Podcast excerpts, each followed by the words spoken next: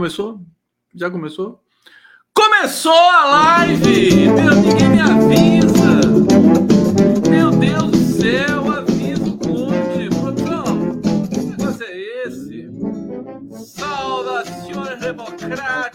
todos ustedes que acompanham a Live del Conde em la TV dos 47 e também la TVT de São Paulo. Somos retransmitidos também pelo grupo Prerrogativas, pelo Facebook da TVT de São Paulo, pelo e o Facebook. Olha só, italiano, espanhol, eu, eu sou. Olha só, linguista, né? Sou linguista, você sabe como é que é, né? Eu, eu levo muito a sério esse negócio. Começando aqui mais uma live do Conde. Ontem eu ouvi o início da live, tinha um probleminha de áudio mesmo, mas, mas hoje tá tudo bem, né? É uns bugs que acontecem aí, coisas, ossos do ofício. Eu tô aqui tomando a minha, o meu energético na canequinha do Lula, energético bonito aqui, todo azul e tal. Hum? Porque hoje eu preciso de muita energia para falar com vocês. Então, vamos nessa. Olha só, gente. Alda Vital Brasil, obrigado pela presença de vocês aqui. Ramita Jordão, salve condão. Dedo, dedo aonde? Peraí, opa, dedo no like, claro. Imagina, vai pôr o dedo, dedo no like. Que coisa maluca. Luciene Amorim, João Hearts, Conte Condessas e Conte Seguintes começou. Obrigado, meu queridão. Heloísa Bortes, essa fotógrafa maravilhosa, tá aqui, ó. Beijo, saudade, Heloísa. Você é uma das figuras mais que eu mais admiro, assim, no, no, em todos os aspectos, mas particularmente seu talento de, de fotógrafo. Precisamos conversar de novo e, e apresentar mais uns slideshows aqui, Heloísa. Obrigado pela presença. Mariana Gomes, Dali Petesada dos Milicianos. Zuca provou, tá dizendo aqui, Conde, o gesto do supremacista se com a mão na altura do peito e movimentam discretamente os dois dedos, tipo esfregando. Também no peito, aquela polêmica lá que eu fiquei aqui, né? Tá, supremacista. Hoje eu tirei dúvida até com o Lenny Streck desse negócio aí, né? Tá, mas tem umas especificidades. Mas o Lênio me deixou tranquilo porque é o seguinte: você vê, você vê o conjunto da obra, de quem está fazendo aquilo e o que a pessoa está falando. Evidentemente, me associar a isso é só quem não me conhece, né? Luiz Mendes está aqui. Saudações, Condão Bambu tá gemendo lá no Palácio do Planalto.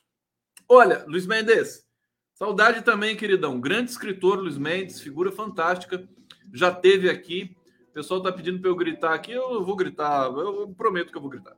É, gente, esse fato, esse episódio, esse áudio, eu tô com o áudio aqui, vou mostrar para vocês vou trazer aqui para a gente avaliar.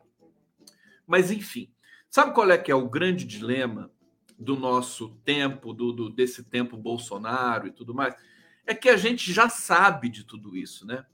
A gente já sabe que Bolsonaro é assassino, é torturador, a, a família dele envolvida com milícias, muito provavelmente está envolvida na execução da Marielle envolvida na queima de arquivo do Adriano Nóbrega. A gente já sabe. E aí, quando vem uma informação, um furo, um vazamento, uma investigação, porque essa gravação é da investigação da Polícia Federal. Polícia Federal Polícia do Rio, agora não me lembro. Mas a gente simplesmente vê confirmada as nossas, é, as, as nossas percepções, tá certo? Agora, o que mais impressiona é que esse grupo, né, capitaneado pelo Bolsonaro, continua tendo 30% de votos. Eu acho que, sabe qual é a missão nós temos de nos dar nesse ano eleitoral? É assim: o Bolsonaro não pode passar de 15% dos votos. Eu acho que essa tem de ser a, é, a sabe, o, o objetivo dos setores democráticos desse país. Não vamos ter a humilhar. É, é preciso querer sempre mais, sabe? Não vamos passar pela humilhação de ficar angustiado com o resultado eleitoral.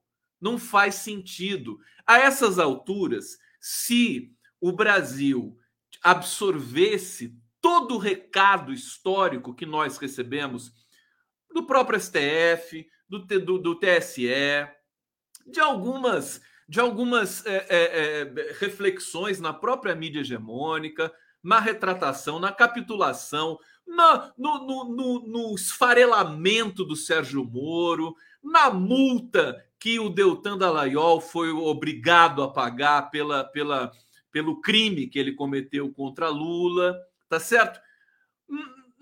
Não poderia ser menos de que o Lula tá com a vitória garantida, tá certo? Com a vitória absolutamente garantida. 60% o Bolsonaro com 10. Esse que era para ser o quadro nesse momento no Brasil. É por isso, é por isso que os observadores estrangeiros estão seguros de que nós teremos um golpe. Tá certo? Estão seguros que a gente vai. Ele, evidentemente, eles não falam isso publicamente, porque observador estrangeiro não pode ficar falando, ah, vai ter golpe no Brasil, mas, mas todo mundo está esperando isso. Por quê? Eles têm razão, é compreensível. Como é que pode um país que dá 30%, dá 30 de votos para um assassino. Como pode? Então, eu acho que a gente não pode querer menos do que, assim, eleger Lula, vota no Lula, tal, é a democracia, acabou, Lula, Alckmin, não, não, tem, não tem conversa pra, com relação a isso. Agora, 30% de votos para o Bolsonaro não pode. É muito alto. É humilhante. Tem de devolver ele para o buraco da onde ele sempre esteve que são 10%, 11%, 9%. O lugar do Bolsonaro é do lado do Ciro Gomes, com todo respeito, né? Do ponto de vista da, da intenção de voto. Não dá para a gente aceitar uma coisa dessa. Sociedade brasileira. E o pior, gente, pior de tudo, é que a última pesquisa IPESP deu algumas, algumas eh, segmentos de viés de alta para o Bolsonaro. Bolsonaro recuperou voto entre é, o segmento que ganha até dois salários mínimos, em função da é, do Auxílio Brasil, que é uma fraude, tá certo? Vai acabar em dezembro, não é um programa de Estado, é um programa eleitoreiro, criminoso, né? Para ser é, mais objetivo possível. Ele recuperou dois pontos na pesquisa espontânea, em que é, não é apresentada uma cédula com nomes para o entrevistado e recuperou sete pontos, não me lembro agora em que segmento, mas é uma recuperação expressiva. Né? No geral, deu dois pontos, né? Segundo a pesquisa IPESP. O Lula está com 43, Bolsonaro com 30. Eu acho humilhante. Eu acho humilhante. A gente está ainda no momento de muito cuidado. Muito, uma encalacrada terrível, né? Eu acho que não pode deixar o Bolsonaro ter 30% dos votos. Simplesmente isso. Ah, como é que a gente vai fazer isso, Conde? Meu Deus, vamos denunciar, vamos tentar é, é, é convencer as pessoas que estão dopadas ainda com esse, né, com esse, com esse verme, né? É, não dá, é, é complicado, né? Ele tem um protocolo é, complicado de se combater no campo da racionalidade, mas nós precisamos tentar, tá certo? Bom, já vou passar no bate-papo de novo. Vamos falar um pouco então desse episódio do Adriano de Nóbrega. Tá aqui o áudio para vocês. Vamos ouvir juntos aqui o áudio é, e na sequência a gente vai comentar aqui especialmente para vocês. Vamos lá. Conversou eu e ele, e ele falou para mim que não, não se entregava, que iam matar ele lá dentro. Então, iam matar ele lá dentro, ele já estava pensando em se entregar. E quando pegaram ele, tia, ele desistiu da vida, vou te falar a verdade. Ele, eu vi meu irmão tentando se matar, eu vi, entendeu, à noite, aqui em casa. E, na verdade, ele se entregou, entendeu, tia? Ele se entregou, entendeu? Ele não quis ir, porque ele sabia que iam matar, ele já sabia da ordem que saiu para que ele fosse um arquivo morto. Ele era um arquivo morto para todo mundo já entendeu? Já tinham dado cargos comissionados no Planalto já pela vida dele, já fizeram uma reunião com o nome do Adriano no Planalto, entendeu? Ele já sabia disso já, entendeu? Foi um complô mesmo e outra coisa, tio, vou te falar. O que é mais triste que a minha mãe ainda não sabe. A minha amiga, que é advogada, que trabalha na Defensoria Pública, muito conhecida, conhece muita gente, chegou aqui ontem, porque ela era muito amiga dele também. Ela falou, Dani, sabe o que, que me deixou mais triste? Ela falou, chorando muito. Ela ouviu o HC, o teu irmão, o Ministério Público não tinha mais nada do teu irmão. Teu irmão, tipo assim, ele ia ser, tipo assim, não ia mais é, ficar como foragido. Já tinha sido liberado. Bom, a gente já tem é, notícia de que a própria irmã do Adriano já está com medo também, né? Dessa gravação ter vazado. Quer dizer, é, um, é uma sucessão de medo. Parece que ela já está também já negando. Eu não sei se apareceu uma outra irmã dizendo uma outra coisa. O fato é que está gravado. É uma operação da polícia, tá certo? Isso é gravíssimo em qualquer país do mundo. Uma, uma, uma gravação dessa derruba o governo. Só no Brasil que não. Só no Brasil. O Brasil é o único. Jabuticaba total. Né? É, toda a, a, Helena Chagas, que é uma jornalista experiente, né, 247, ela escreveu sobre isso também, tá, trouxe a gravidade do problema. Eu já vou falar, tá, do Lula, do que ele falou do aborto, tudo mais. Tem uma análise boa para vocês sobre isso aí. Segura aí que eu já chego lá. Mas eu acho que é, como é que a gente, é, o, o que que a gente vai fazer com relação a isso, né? Essa denúncia, essa gravação que liga o Palácio do Planalto né, oferta de cargo no governo pela cabeça de um miliciano que sabia muito e que sabia que era um arquivo. Ele, ele segundo a irmã, ele sabia que ia morrer. Ele já estava certo disso. As pessoas sabem, né? A gente, a gente sabe, é, criminoso, tal, traficante, a gente vê filme também. O cara, quando sabe, sabe que está marcado para morrer. É aquele filme clássico, inclusive, acho que é do Eduardo Coutinho, né? Cabra marcado para morrer, mas não tem nada a ver com isso. É, é, uma outra, é uma outra questão. O cara sabe que vai morrer. E aí ele acabou morrendo numa condição, acabou sendo executado numa situação estranhíssima na Bahia e que ninguém também foi investigar isso direito. O Brasil carece também de, de, de uma certa coragem do Ministério Público para exigir certas coisas. É um, é, um, é um clima de ditadura, de medo que a gente está vivendo. Bom, o que, que nós podemos fazer com relação a isso? Pressionar. Pressionar. A, a sociedade civil pressionando. Gente, vocês viram o Adriano Dias. Adriano Pires, desculpa. Tô com o Adriano Dias na cabeça. Que coisa horrível isso. Sai para lá, Adriano. O Adriano Pires, que ia ser é, nomeado para Petrobras, ele, ele, não, ele não, não conseguiu assumir. E o Bolsonaro não conseguiu ninguém, ninguém da iniciativa privada que topasse para Petrobras agora. Teve de indicar um funcionário de carreira da Petrobras. Está aqui, já vou falar para vocês, o Coelho. Né? Coelho, eu já, já digo o nome todo dele para vocês. Porque ninguém quer se comprometer com isso. É governo no fim de carreira, fim de festa, fim de catástrofe.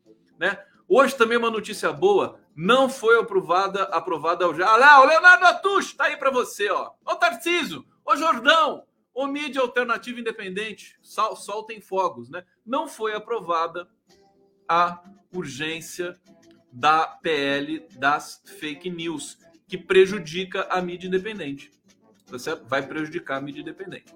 É, Patucho escreveu um artigo importante hoje. Está o Orlando Silva lá capitaneando, é o relator dessa matéria, mas, lamentavelmente, a gente sabe que até a esquerda, às vezes, fica ali encantada com as promessas que a Rede Globo pode fazer. Quem está querendo apressar essa urgência é a Rede Globo de televisão, tá certo? E a esquerda devia saber que o que é bom para a Globo não é bom para o Brasil. É, é, é, é simples, né? Brizola já dizia isso. É, bom, então tem muita coisa hoje. Vamos, vamos perpassar mais um pouquinho essa questão, aproveitar o seguinte. É, essa denúncia do, sobre a execução do Adriano de Nóbrega. Eu acho que esperar que as autoridades brasileiras levem a cabo uma interpelação ao Planalto, acho que é querer demais. Está todo mundo dopado né? As instituições, é só o Alexandre de Moraes. Se cair no colo do Alexandre de Moraes, quem sabe? Mas mesmo assim, a burocracia para interpelar um presidente da República é tanta que, que, que sabe que não dá. É melhor pensar pragmaticamente. Eu vou pensar pragmaticamente. O que, que nós temos de fazer com isso? Temos de esfregar na cara da sociedade brasileira que Bolsonaro é um assassino. Temos de esfregar na cara de, da sociedade brasileira que Bolsonaro é um corrupto que troca cargos por execução. Temos que.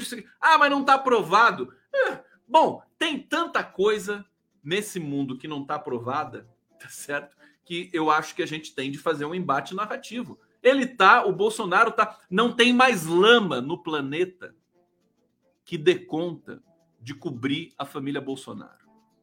Acabou a lama. Ah, tá num mar de lama, não tem mais um mar de lama. Ele, eles roubaram a lama também, né? Então não tem mais. É impressionante. E, e, e, a gente e a gente tem um, um, o jornalismo hesitante e foi a Folha de São Paulo que apresentou esse áudio, mas apresentar o áudio não adianta muita coisa se você não leva a cabo certas investigações, apuração. Tem que fazer apuração, não pode ter medo de ir. Hoje o Lula disse uma coisa, vamos, vamos falar do Lula agora. Vamos falar do Lula, porque hoje a imprensa tradicional foi canalha com Luiz Inácio Lula da Silva. E nós temos um fogo amigo na esquerda e no PT, é o pessoal que tem problema sexual com Lula, tem inveja do Lula. Vamos lá, por partes, né? Primeira coisa, primeira coisa. O Lula disse num, é, é, num discurso, acho que é aos sindicalistas, que a população tinha de cobrar os parlamentares na, na, na, nas casas deles, nas regiões deles. E ressaltou: não é para brigar, não é para agredir, é para conversar. É mais eficiente você levar 50 pessoas na casa de um deputado. Ele não sei se ele falou na casa. Eu estou aqui com a, com a literalidade aqui, vou ler para vocês. Mas é mais fácil você levar na região do deputado, onde o deputado tem a sua, a sua base, a sua base, né? Que é da onde saíram os votos para ele ocupar uma cadeira no parlamento em Brasília. Então, o Lula não falou nada demais, nada demais, sabe? Ele simplesmente disse: é preciso cobrar os parlamentares. E não adianta fazer passeata em Brasília. É preciso cobrar os parlamentares nas suas bases eleitorais.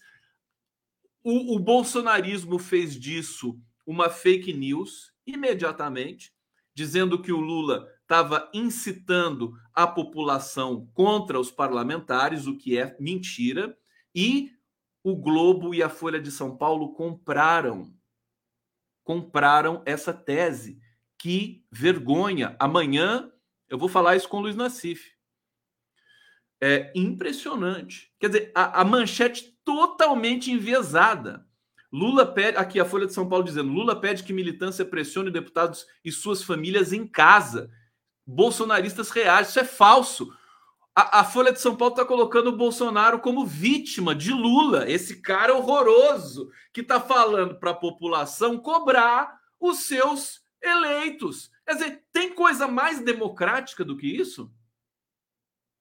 Você vai cobrar a, a, o, o, você votou no deputado federal, tá? Você votou. Você mora, você mora na região de, de Uberlândia.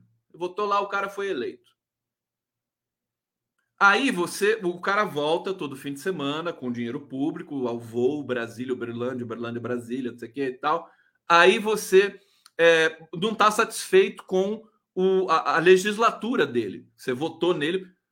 É, é, é crime você ir cobrar um cara desse democraticamente? Ué, se o cara é uma figura pública, ele tem de ter, pelo se não, se, se não tem casa, né? Se a casa é cheia de segurança, pelo menos um lugar, um escritório, alguma coisa que ele possa receber. Sabe, a população não pode ficar longe do, dos políticos, não. A imprensa tradicional já ficou toda toda milindrada com essa possibilidade. O Lula tá certo. Tá certo. E aí, o Lula está sendo criticado por gente da esquerda e do PT, dizendo que ele passou o sinal de falar esse tipo de coisa. Eu não acho que ele passou sinal nenhum. A mensagem foi distorcida. Eu vou ler a mensagem do Lula aqui, literalmente para vocês, tá? Isso aqui é técnico, né? A gente tem que ser técnico, tem que usar estudos de linguagem para a gente ter, é, a, a, digamos, a, a, a, a inteireza do enunciado, né? O enunciado na sua na sua uh, qualidade, digamos assim, daquilo que ele representa, né? Se a gente mapeasse o endereço de cada deputado e fossem 50 pessoas na casa, não é para xingar não, é para conversar com ele, com a mulher dele, com o filho dele, incomodar a tranquilidade dele, surte muito mais efeito do que fazer manifestação em Brasília. É claro que a elite brasileira acha isso um absurdo. Eu não acho. Eu não acho absurdo nenhum. Eu acho que é legítimo. O cara é deputado, ele tem de atender a população. Ah, você pode falar assim: "Ah, mas não pode misturar família". Qual que quem disse? Quem disse que não? Tá certo? Olha, o, o bolsonarismo cansou de dar endereço mas aí de maneira criminosa, que era para ter agressões, né? E o Lula não está dando endereço nenhum. Ele está dizendo: se a gente mapeasse, ele está falando uma hipótese. Se a gente mapeasse o endereço, ah, o cara mora ali naquele lugar, vamos fazer uma manifestação ali. Você entendeu? Eu não acho isso um drama. Eu acho isso é democrático. Isso tem nos países europeus, tem nos Estados Unidos. Então, eu é, entendo que. Olha, tá, o que está acontecendo de novo? pessoas que estão orbitando Lula aproveitam para é, é, criticar. Eu acho uma covardia criticar o Lula nesse momento. É, é, outra coisa, também tem outra coisa. A pessoa não pode acertar 100% das vezes, né? Vamos também fazer essa análise, né? Um cara na exposição como Lula, que viaja o Brasil inteiro, conversa com todos os segmentos da sociedade, todos, o único que conversa com todos, que tem um desgaste físico real impressionante que ninguém de 20 anos ia aguentar, né? O esforço intelectual e físico que o Lula faz diariamente. Se o cara diz alguma coisa que saiu do, do, do, do script do, do, da, autoconfirmação da esquerda, o pessoal já reclama. Calma, né? Vamos ter um pouco mais de humildade. O Lula está dando a vida dele pelo Brasil e não é essa, essa coisa populista do Bolsonaro de falar que dá a vida, não sei que, tá dando, tá, tá empenhando o futuro dele pelo Brasil mais uma vez, quando poderia estar tá descansando, tá certo? Depois de tudo que ele passou, vamos ter um pouco mais de respeito. E a outro, o outro, a outra questão é sobre o aborto. O que, que o Lula falou sobre o aborto? Olha, isso é importante da gente analisar, certo? É, ele disse o que os, os pesquisadores e pesquisadoras mais especializados no campo do mundo dizem. Só isso. E por que, que tem gente criticando a fala do Lula sobre o aborto? Olha, se você tem uma infelicidade numa palavra, né? Numa, num tom específico, tudo bem, não, não tem nada demais o que o Lula disse, falou, aborto é uma questão de saúde pública. As mulheres ricas fazem aborto em Berlim, fazem aborto em Paris, contratam clínicas de luxo no Brasil e as pobres morrem. Morrem na ponta da agulha de tricô, morrem com chá que tomam para fazer o, o, o, processo abortivo, morrem nas clínicas é, clandestinas de aborto, que inclusive é um negócio muito promissor das milícias do Rio de Janeiro também, clínica de aborto, tá? se é clandestina. E aí? O Lula está defendendo. Né? Agora, qual é o problema? Como é que o Lula vai policiar a própria linguagem dele 24 horas por dia? Não dá. Ele poderia ter evitado ter, ter destacado o seguinte: ninguém é a favor de aborto. Mas é tão óbvio isso que ele não precisa dizer, ninguém é a favor do aborto, né? Falar, não, eu adoro aborto. Não existe isso. É dizer que é, é, é a favor de uma regulamentação que não expõe as mulheres pobres a uma violência terrível. Ele só disse isso, corajoso, Lula. Aí tem gente na esquerda que tá falando, não, o Lula errou e não sei o quê. Olha, dá uma preguiça, viu? Mas o Lula é mais forte do que lá, live do Conde aqui na TVT de São Paulo. Daqui a pouco eu vou botar uma vinheta aqui para vocês, bonita. O podcast do Conde está fumegando também. Hoje eu entrevistei o, o Luiz Fernando Imediato, um dos maiores jornalistas do país. Ele é o publisher da Geração Editorial. Ele me mandou esse livro aqui pelo, pelo correio. Não passarás o Jordão. Tá vendo, Jordão? Não, não, ninguém vai passar você, não, viu? É, esse aqui é o Rio Jordão, tô brincando. Isso aqui são os textos do, do, do imediato é, que ele escreveu nos anos 70 e 80 contra a ditadura militar, corajoso. Tem um texto aqui, e aqui ó, a contracapa é da Dilma Rousseff, e aqui também tem uma, uma frase da Dilma Rousseff. Ele é conterrâneo da Dilma, ele é mineiro também. Olha só, tem um, tem um texto dele aqui que ele publicou no dia do, do, da execução do Vladimir Herzog, de como estrangular um general.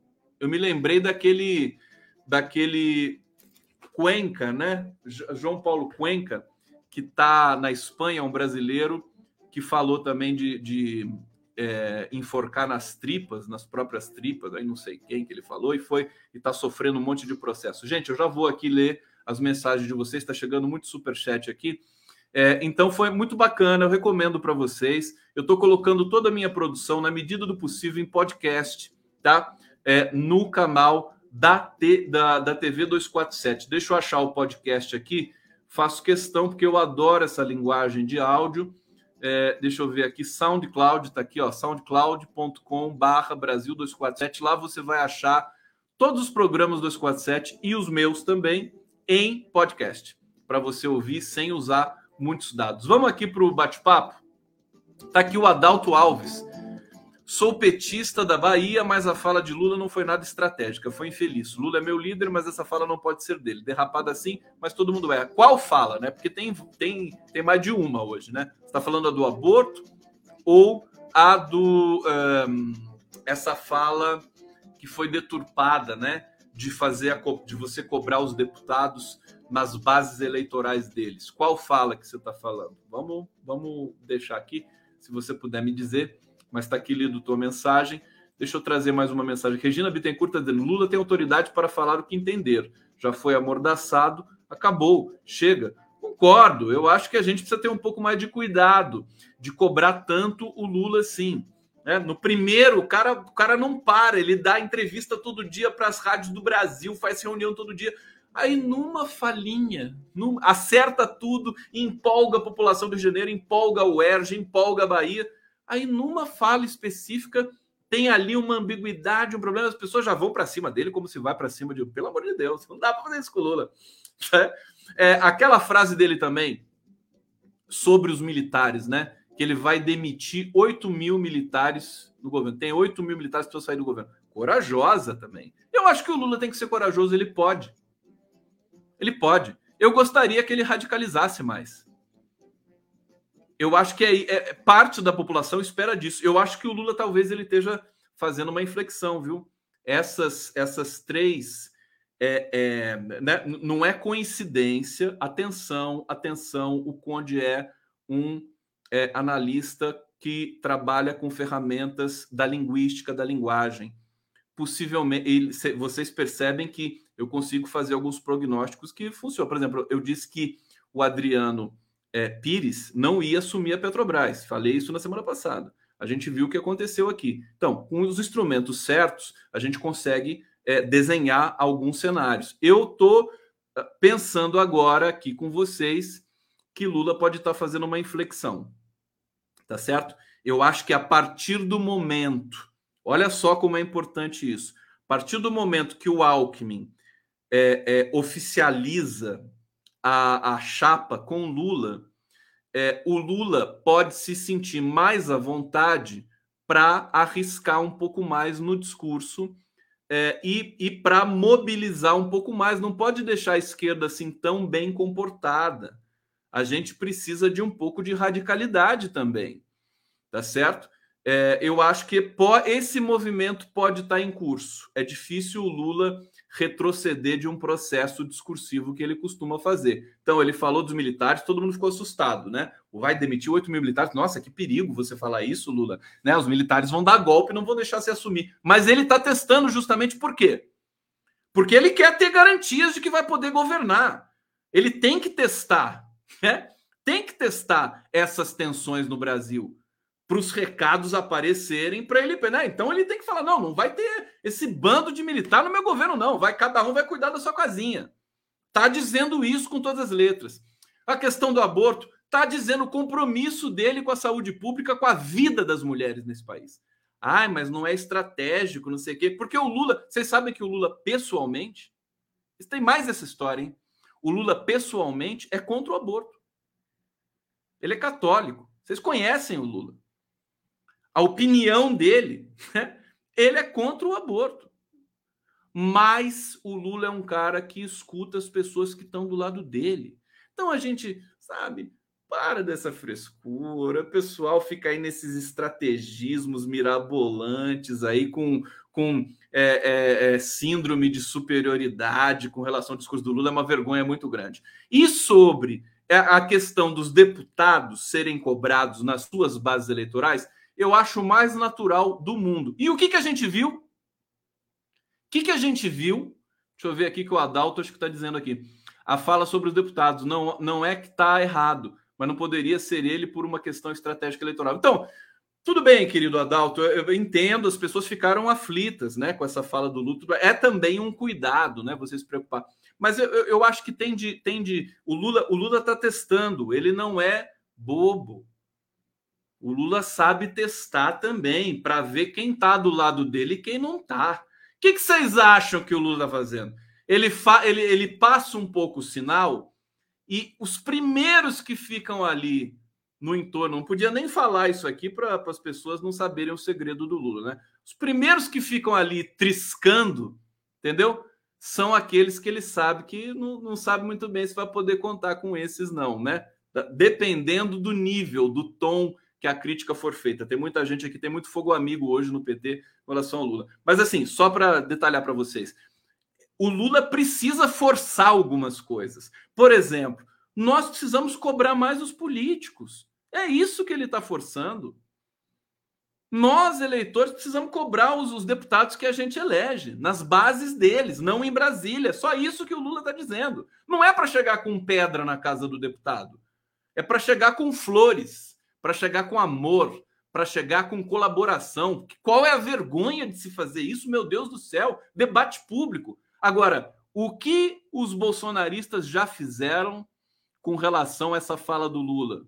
O Lula não dá ponto sem nó, gente. O que, que os bolsonaristas já fizeram? Fala, se vier aqui, vou receber a bala. Né? Gente, o Lula ontem foi ameaçado com um deputado mostrando a pistola num vídeo no Twitter. Dá, dá para entender? Ele tem que ele tem que se radicalizar um pouco, sabe? Isso é um processo é, é, que é, é, também estratégico, ainda que as pessoas possam entender. Ficar com muito cuidado, não pode falar coisa que desagrada a elite. Não é bem assim que a gente tem de proceder. Vamos parar um pouco com essa covardia.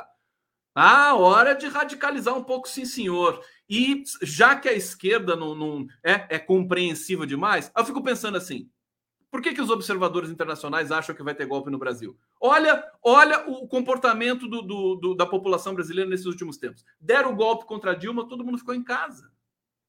Ninguém fez nada. Você entendeu? Vida que segue. Golpe. Golpe.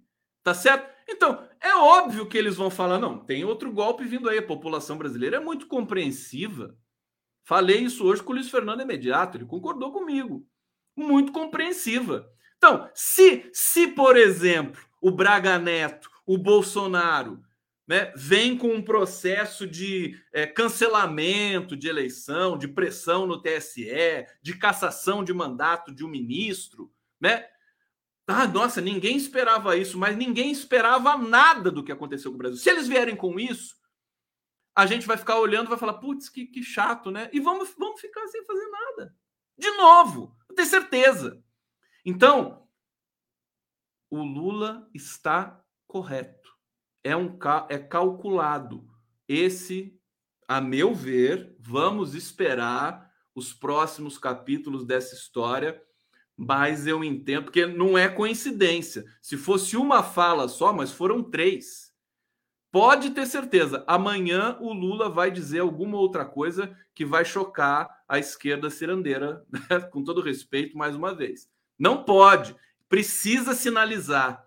Ele já está fazendo todas as concessões na aliança com o Alckmin e talvez justamente por estar com o Alckmin ele pode se sentir mais autorizado a fazer alguns experimentos discursivos, digamos assim. Vamos ver aqui, Zuma Rodrigues. É claro que temos de cobrar os deputados nas bases. E assim nos comunicamos. Ninguém vai a Brasília. É isso. Olha aqui, Zuma Rodrigues. Finalmente o PT encarou o tabu aborto, tema recorrente cobrado nas campanhas disse que pessoalmente é contra, mas o tema é uma questão de saúde e deve ser debatido na sociedade. Saiu na frente muito afiado. Concordo com Zuma. Zuma! Zuma! Viva Zuma! Zuma Rodrigues. É isso. Claro, sabe, podemos divergir, não tem problema nenhum. Deixa eu ver o que está rolando aqui.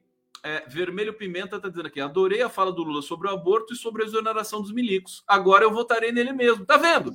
Na, na verdade, essa é, tem uma esquerda muito bem comportada, muito, sabe, é, é, gourmet, né? aquela coisa assim, e que não gosta dessas. Eu amo, eu quero que o Lula radicalize. Não acho que isso vai, é, é vai, vai interferir na, na, na onda que ele está que ele está é, tendo nesse momento de, de, de, uma, de uma consagração eleitoral e tudo mais. Eu acho que o Lula sentiu isso e vai e vai mexer e vai provocar também. Acho que ele tem de provocar também algumas coisas, alguns debates. Precisa começar. Tá vendo? A gente está falando do Lula hoje. Não está falando do Bolsonaro. Não é uma maravilha? Veja, o Lula, acho que ele entendeu como ganhar as redes. É dizer questões que são de ordem polêmica. Ele está entrando nessa batalha semiótica, nessa comunicação mais elaborada, estrutura profunda. Estamos aqui falando de Lula. Lá os bolsonaristas também estão falando de Lula. Quando o Felipe Nunes da Quest for medir mais uma vez a, a, as interações digitais, vai dar Lula na cabeça. Lula na cabeça. Lula na cabeça. Vamos lá. Live do aqui para vocês. Também é um podcast, é uma live, é um podcast, é um ser não identificado. É o Conde. Tamo junto. Vamos nessa. E tamo aqui, ó.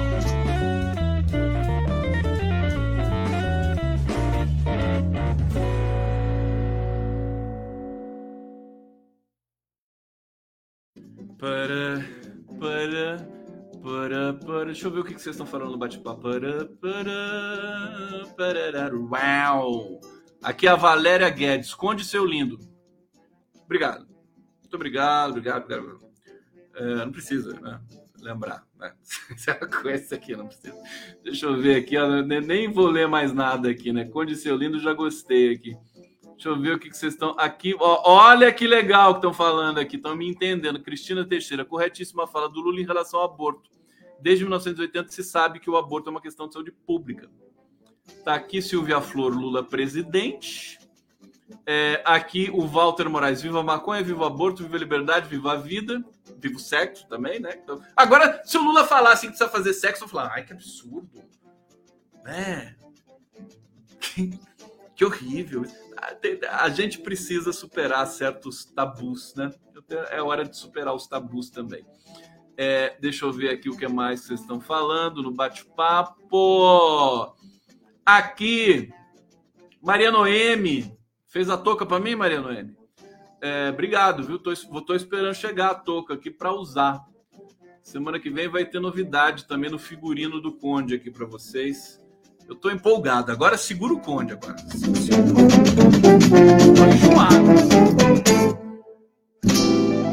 Bom, eu hoje conversei também com o Lenny Streck. O Lênio Streck. Ele fez uma música tão bonitinha. Ele fez, a gente falou hoje do, do Arilton, né? O, o Arilton é meu pastor. O Arilton que é o pastor que cobrou um quilo de ouro para destinar verba lá para a base eleitoral dele, né? Que a gente fala de pastor agora, não é, não é base religiosa, não é nada, é base eleitoral mesmo, né? Teve outro pastor que abriu uma faculdade, né? Uma coisa assim. É o Brasil, vou te contar, mas não vai ser fácil, né? O Brasil é muito doido.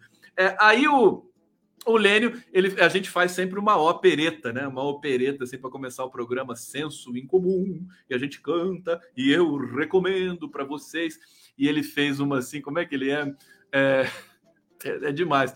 É, pastores de qualidade, de qualidade, de qualidade. É, fez o Fígaro, fez a, não Fígaro, é, fez o Barbeiro de Sevilha com os pastores e o Milton Ribeiro do MEC, o escândalo do MEC mas eu estou lembrando do, do Lenny Streck aqui por quê? Ah, sim, porque ele escreveu um artigo na Folha de São Paulo ontem falando do que o Brasil está em pânico institucional.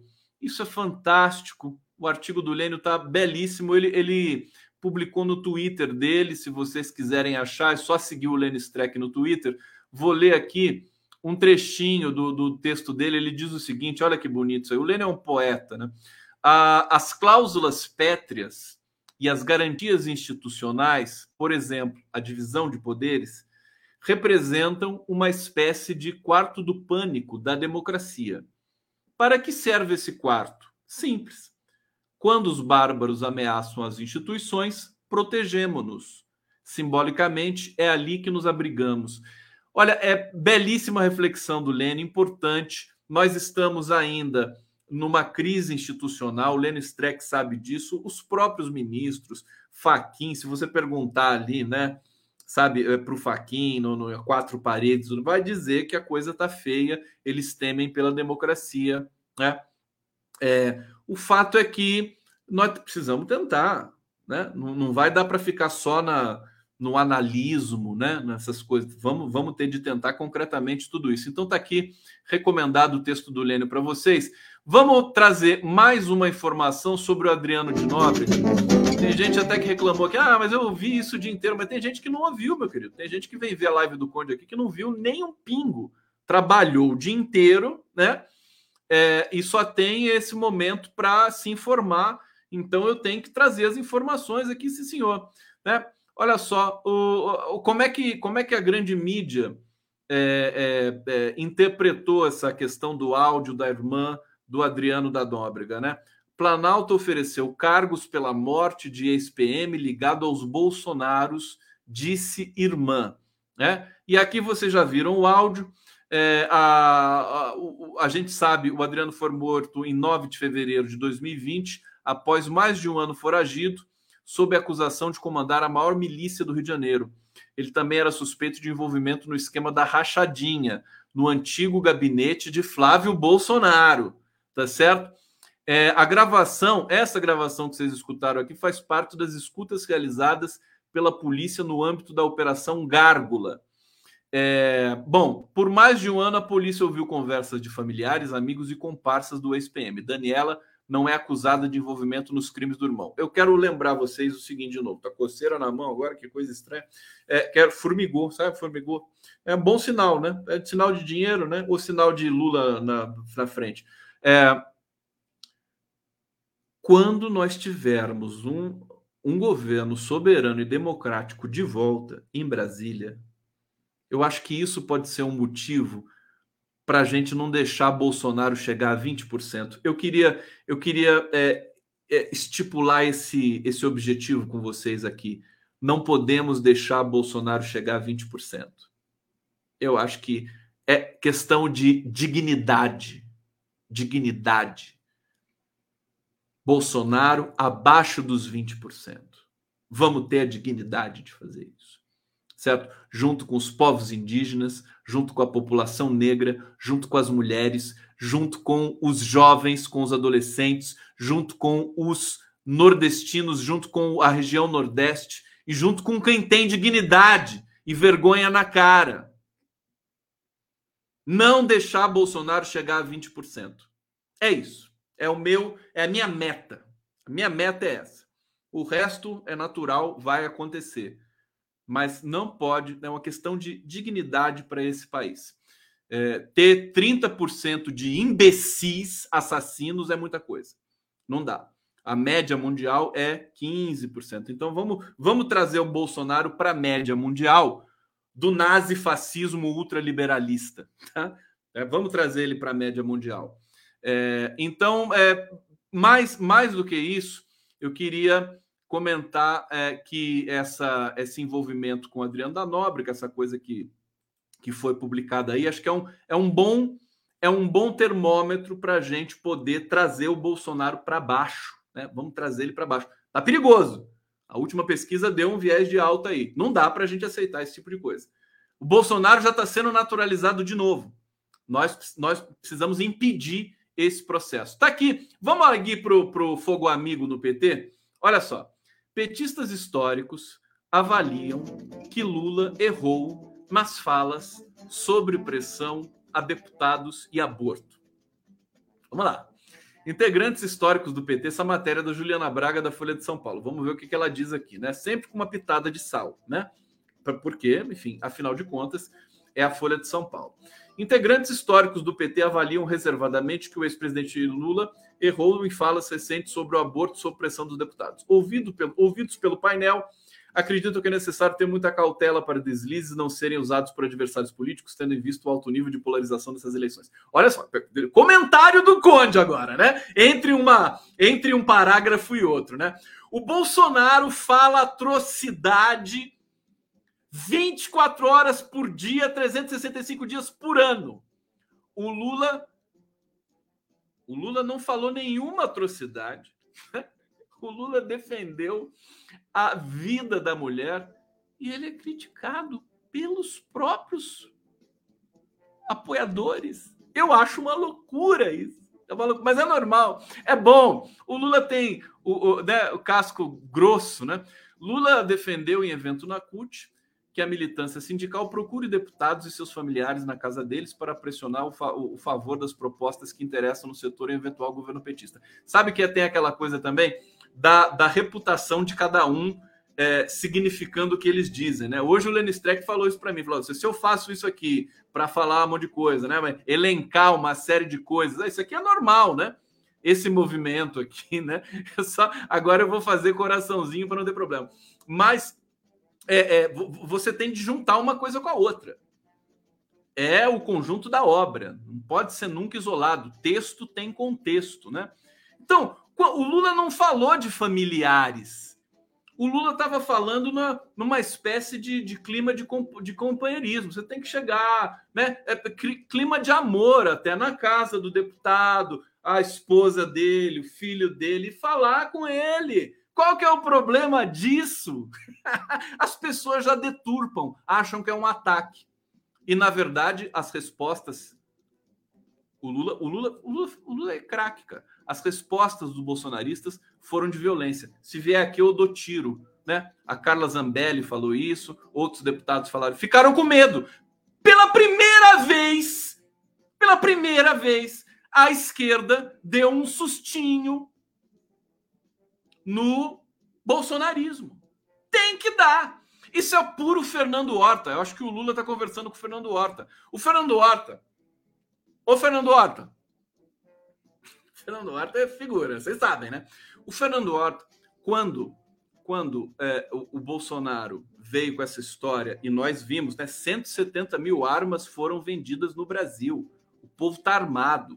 Tem metralhadora com um tripé que foi vendida no Brasil. Sabe? Para colecionador e caçador. Imagina a merda que isso não vai dar.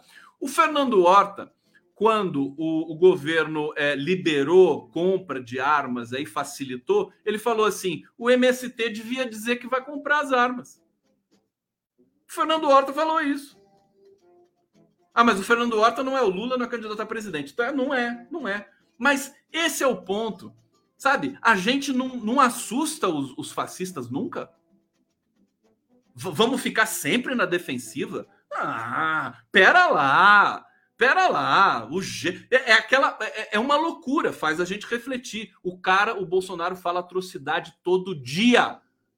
Todo dia. O Lula um dia fala para a gente exercer o exercício, fazer o exercício democrático, as pessoas começam a reclamar. A elite detesta isso, né? Se o povo começar a cobrar os seus eleitos, nossa, isso é um absurdo, é uma violência. Né? Você vai cobrar o deputado que você elegeu? Né? Escuta, meu querido, você não vai, você está você tá indo na Câmara é, duas vezes por semana. Eu votei em você para você ir pelo menos quatro vezes por semana. Como é que fica isso? Tem que cobrar. Como é que você vai fazer? É verdade? Entendeu? É, é muito. É, a opinião pública ela está funcionando tem duas tendências, né? Tem uma tendência positiva tal, e tem uma tendência tóxica, né? Muita gente perdida na maionese ainda, é uma coisa inacreditável. E ficam criticando Lula sem condições, não vou me submeter a essa humilhação. Bom, é, mais notícias para vocês se informarem aqui na, no podcast live, live podcast. É, é uma live, é, é, um, é, um, é um fenômeno híbrido, é uma pod live. Uma pod live do Conde. Vocês não se divertem com isso? É um, é um cast, é um pod live cast, uma coisa assim. Eu adoro confundir, né? Eu tô aqui realmente que nem o Chacrinha. Eu sou um desinfluenciador digital, tá? Espero que vocês entendam isso. É, oposição. Olha aqui então a questão do áudio, né? Da irmã do ex-PM, do Adriano. Oposição cobra investigação, já vão entrar pedindo investigação. É, o PT entrou. Gleisi Hoffmann, presidenta do PT, deputada federal, é, afirmou que o caso é gravíssimo. O mesmo termo foi usado por outra aliada de Lula, Manuela Dávila, que foi candidata a vice-presidente. Enfim, Guilherme Boulos também se manifestou. É importante que a gente se una em torno de uma resposta à altura desse escândalo, dessa, dessa, desse, dessa loucura que tem que ser respondida, né? Afinal de contas, Afinal de contas, que cargos foram esses que o governo ofereceu em troca da morte do Adriano? Quais cargos? De qual ministério? De qual secretaria? Temos de saber. Bom, ah, deixa eu mostrar isso aqui para vocês, gente. Hoje em Brasília é, teve uma reunião. O, o, o, o, Luciano Bivar, né, do União Brasil, é, chamou pessoal do PMDB, do PSDB e de mais um partido que agora não vou lembrar. Eles fizeram uma reunião para saber, né, para ver como é que quem que vai ser o candidato. Eles querem unificar as forças, né? PSDB, MDB, o, o, o, o União Brasil. Olha só a animação deles. Olha que lindo. O Roberto Freire.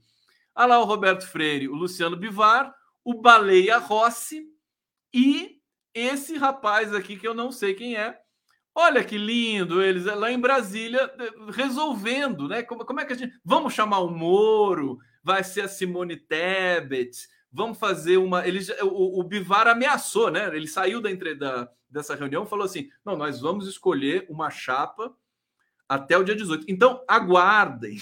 A gente vai ter surpresa nessa eleição ainda.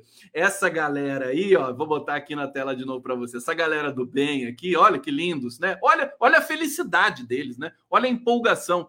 É, eles, eles vão fazer uma chapa que, que, que nesse momento tem Dória, Simone Tebet, Sérgio Moro, é, Eduardo Leite, o próprio Bivar, né? Eles vão discutir, né? Porque tá todo mundo ali fracassado, né? Para ver se consegue montar uma chapinha para fazer aí uma frente, tentar herdar alguma coisa aí tudo mais. Então, é, enquanto a gente critica o Lula, né? O pessoal tá fazendo isso. Aqui, olha só quem quem mais que se reuniu em Brasília. O Eduardo Leite e assim, olha que bonitos eles, ah, demais, né? Olha a elegância do Eduardo Leite, essa cruzada de perna fatal. Me lembrei agora do. Da, como é que é o nome daquele filme com a Sharon Stone? Que ela cruza a perna assim. É, é...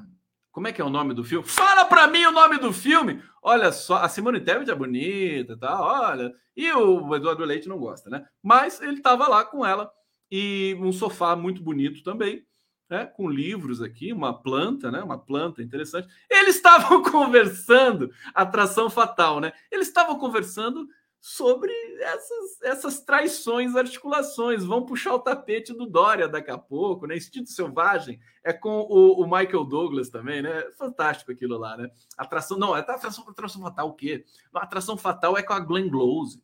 Vocês estão viajando, não tem nada disso. É, é, é, é instinto selvagem, instinto selvagem.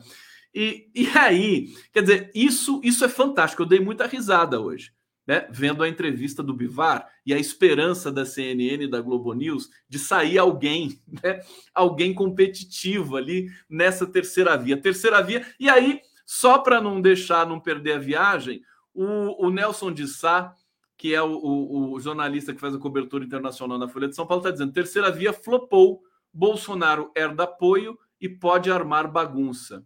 É, na Bloomberg, avisando que a nova, nova situação política do Brasil, moderados flopam preparando o palco para o confronto Lula-Bolsonaro. Eu vou ler um textinho aqui da Bloomberg, né?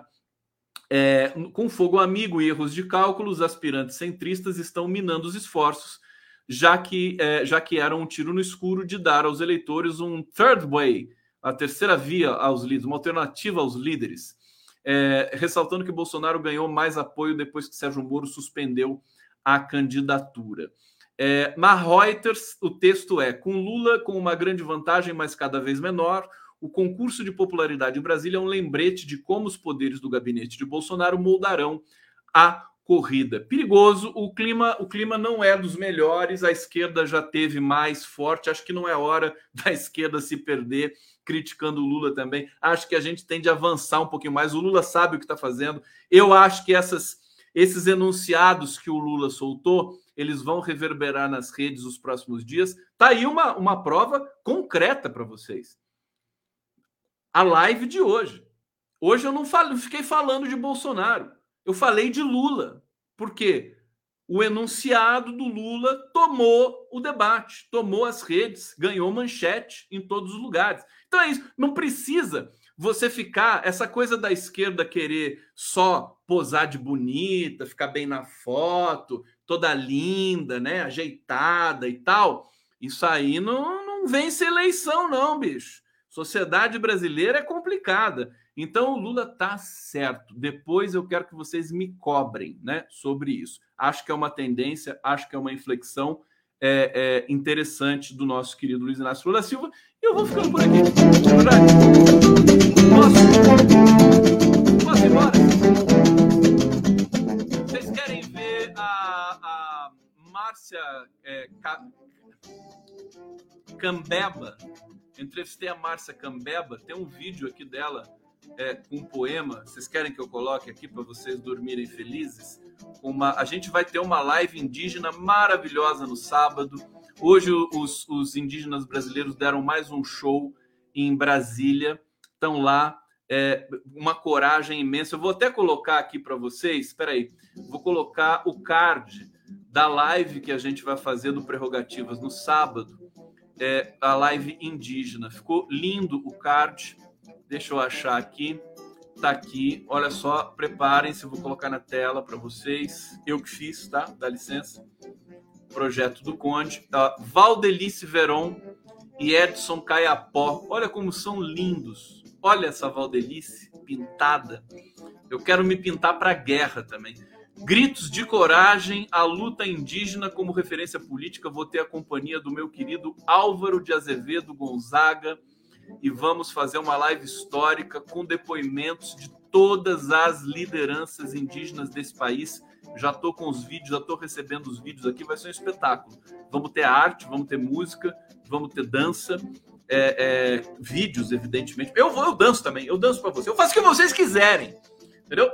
Então, é, eu estou super feliz. Então, eu vou terminar a live de hoje com o, o poema da Márcia Cambeba, que é maravilhosa, está fazendo doutorado em Linguística em Belém, e ela é também da ouvidoria da Prefeitura de Belém, uma potência, uma mulher fantástica. Vocês vão ficar com a Márcia Cambeba. Beijo para vocês e até amanhã.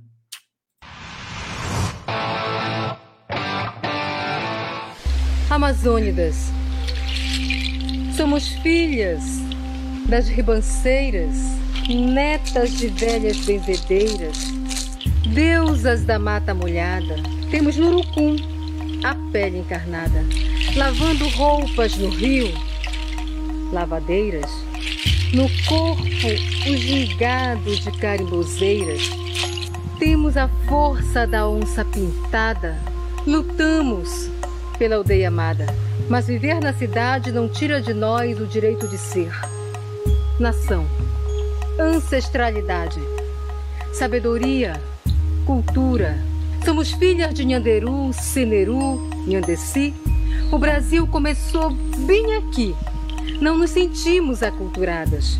Temos a memória acesa e vivemos na certeza de que nossa aldeia resistirá ao preconceito do invasor. Somos a voz que ecoa. Resistência? Sim, senhor.